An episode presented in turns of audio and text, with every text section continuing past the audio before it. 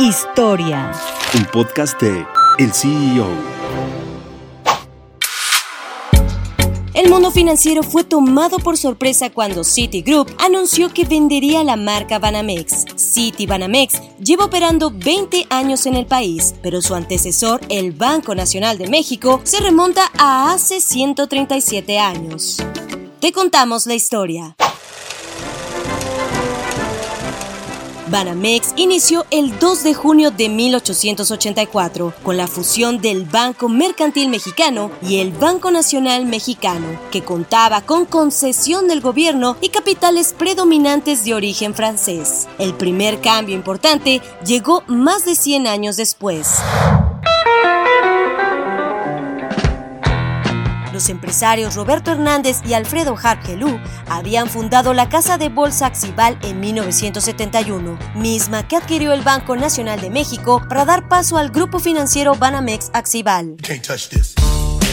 Para 1992, la banca mexicana que en ese momento pertenecía al Estado fue privatizada. En 2001, Grupo Financiero Banamex Axival fue adquirido por Citigroup en 12.447 millones de dólares, la mayor operación de una empresa mexicana hasta ese momento.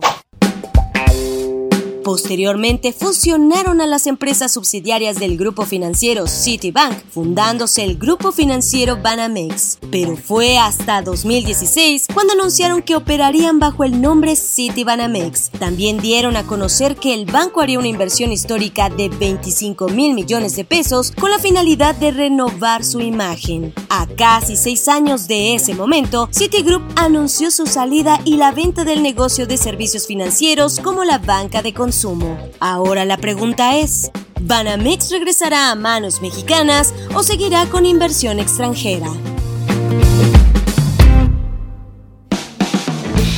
Gracias por escucharnos y los invitamos a consultar más información de noticias, tecnología y negocios en el CEO.com, arroba el CEO-bajo en Twitter y el CEO en Instagram. Soy Giovanna Torres, nos escuchamos la próxima.